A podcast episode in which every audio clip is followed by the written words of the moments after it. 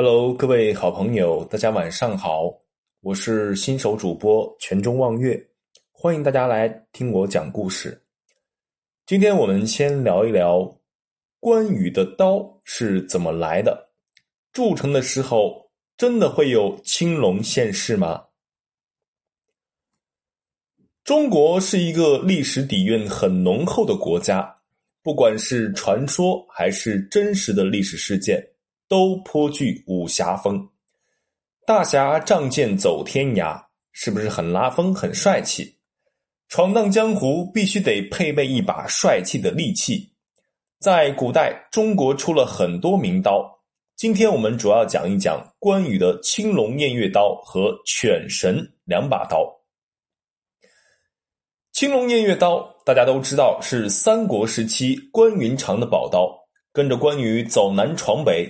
死在这把宝刀手下的将领不计其数，立下了不少的功劳。宝刀配英雄，实乃绝配。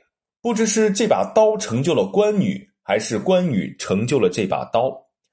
青龙偃月刀从某种程度上来说，已经成为正义的代表。但是这把刀到底是怎么来的呢？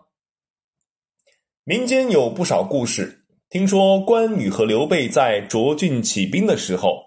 手上还没有一把像样的刀，于是四处寻找，终于在当地找到一个技艺精湛的专门铸造兵器的工匠，但是每次都不符合关羽心中所想。情急之下，工匠对天起誓，用心铸造。经过三天三夜的打造，终于一把大刀出炉了。这把大刀要出炉的时候，据说有一条青色的龙一下子跳入了熔炉。那条龙很快就与刀融为一体，关羽惊奇之余，拿起刀试了一试，顿时风云突变，门前的铁柱一分为二。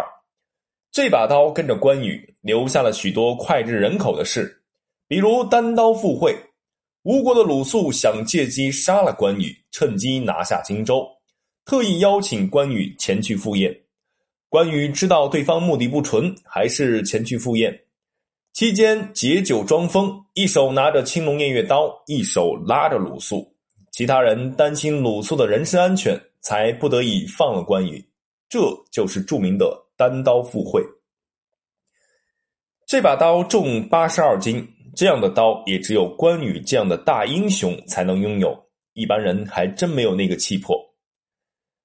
这有了正义之刀，再来看看邪恶之刀——犬神。犬人相传是上古时期的邪恶之刀中的一把，在打造这把刀的时候，里边添加了很多毒物，而且还下了咒语。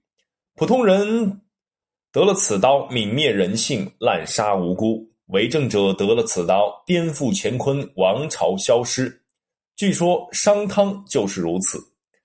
其实刀的好坏，关键在于人的品行，只要身正。就一定能压住邪气。